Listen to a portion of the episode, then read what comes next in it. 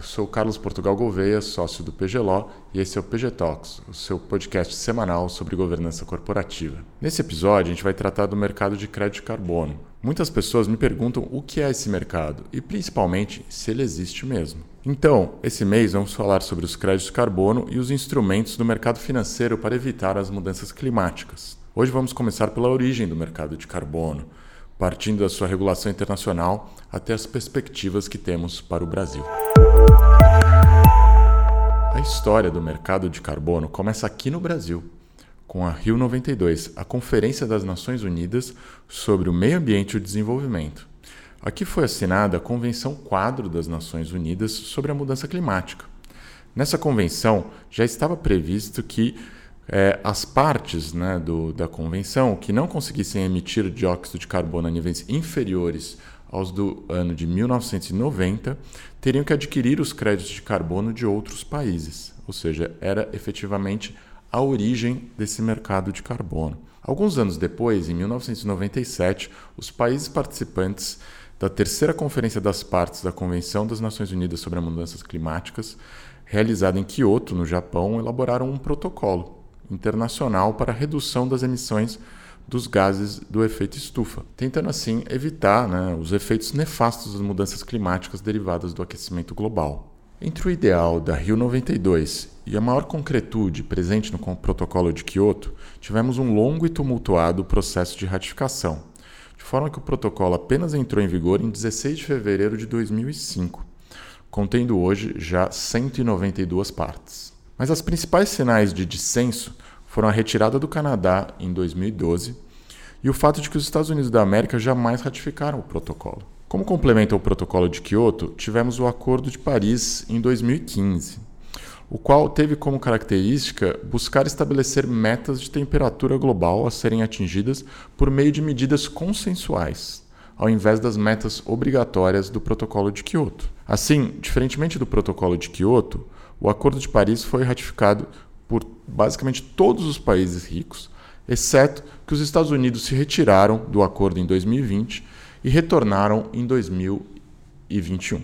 As partes mais relevantes do Acordo de Paris são seus artigos 6.2 e 6.3, os quais indicam a necessidade da criação de um regime de governança de um mercado de negociação de crédito de carbono entre os países que estejam produzindo mais ou menos CO2. No dia 31 de outubro desse ano, teremos o início da chamada COP26, que é a 26ª conferência entre as partes do acordo da Rio 92. A expectativa é grande para saber se teremos avanços na regulação do mercado internacional de crédito de carbono. O maior desafio é a criação de critérios claros para a medição de emissões, dando segurança a todos os países envolvidos. A ideia por trás dos acordos internacionais é que, se tivermos obrigações entre os países, estes imporão metas domésticas aos seus emissores, criando mercados locais. Mas a dúvida que fica em muitas pessoas, principalmente acompanhando os debates internacionais, é se realmente existem mercados de carbono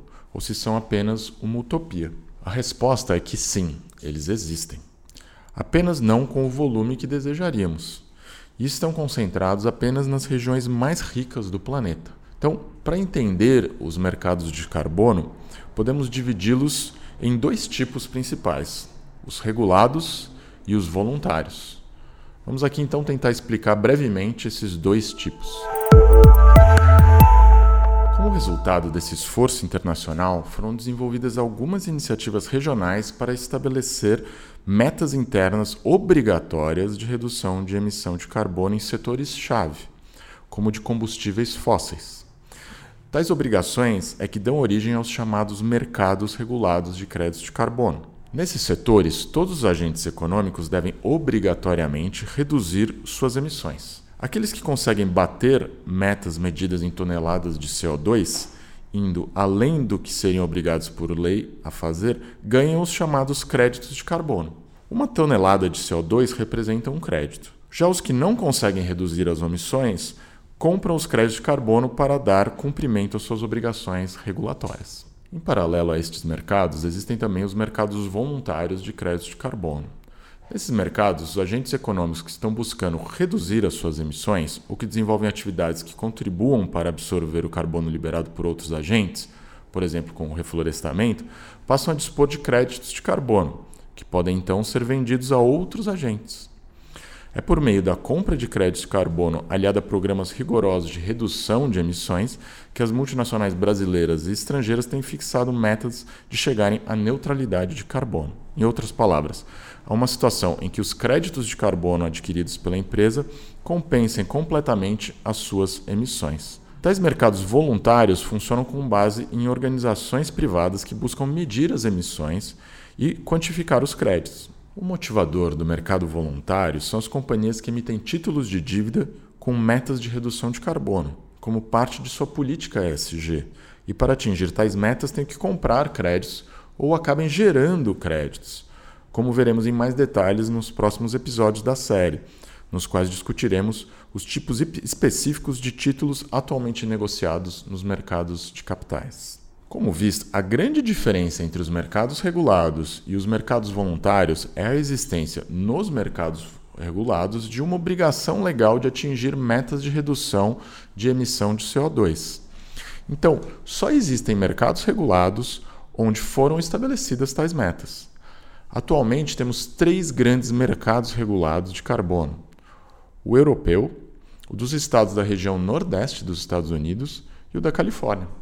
Com base em apenas esses três mercados, já temos um índice internacional de carbono, o Global Carbon Index da IHS Markit, o que já permitiu até o surgimento do primeiro Exchange Trade Fund, ou ETF, para acompanhar os preços do mercado de carbono. Ou seja, sim, os mercados regulados de carbono já existem e se provaram muito maiores que os voluntários, mas infelizmente ainda não existem no Brasil. Então, vejamos dois deles, o europeu e o da Califórnia. Desde 2005 funciona na União Europeia o primeiro sistema de circulação de créditos de carbono, sendo que uma parcela deles é reservada para setores estratégicos entre os diferentes países membros e a outra parcela é alocada por meio de leilões públicos da compra de créditos. As empresas então operam normalmente dentro dos limites impostos pela regulamentação, ou CAPs, medidos na forma de créditos de carbono. Ao final de cada ano, a empresa precisa dispor de créditos para cobrir todas as suas emissões. Os créditos que sobrarem, ou seja, quando a empresa for capaz de emitir menos do que legalmente está habilitada a emitir, podem ser circulados ou mantidos pela própria empresa para o próximo ano. A cada ano há uma redução dos caps, de modo que o número total de emissões precisa cair. Estima-se que o programa atualmente cubra cerca de 40% das emissões de gás de efeito estufa na União Europeia. Há também, ao menos, uma experiência internacional de muito destaque em nível estadual. Desde 2013, o estado da Califórnia, nos Estados Unidos da América, aplica um modelo regulatório de cap and trade bastante similar ao europeu, mas que atinge 85% das fontes de emissão de gás de efeito estufa no estado. Ao longo da duração do programa, que inicialmente abarcou apenas grandes instalações industriais e distribuidoras de energia elétrica, ele passou também a incluir distribuidoras de outros tipos de combustível. Entre 2015 e 2020, os caps diminuíram 3% anualmente, reduzindo assim os níveis estaduais e globais de emissão de gases de efeito estufa.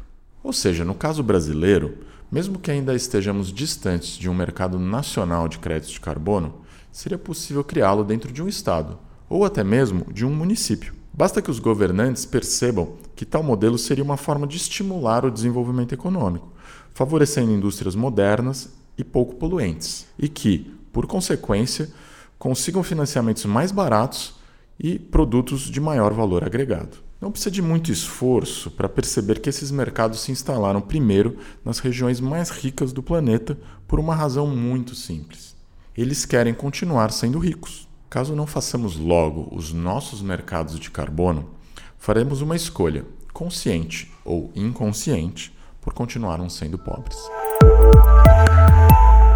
No nosso próximo programa você vai conhecer mais sobre as emissões de dívidas incentivadas pela destinação de recursos a metas ambientais, os chamados Green Bonds. Se você gostou do podcast, aproveite para seguir o canal do PGLO no YouTube, Facebook e LinkedIn. Basta procurar pelo nome do nosso escritório, PGLAW. E fique à vontade para entrar em contato conosco pelo nosso e-mail info@pglo.com.br, caso tenha alguma dúvida ou sugestão. Então, muito obrigado e até a próxima semana.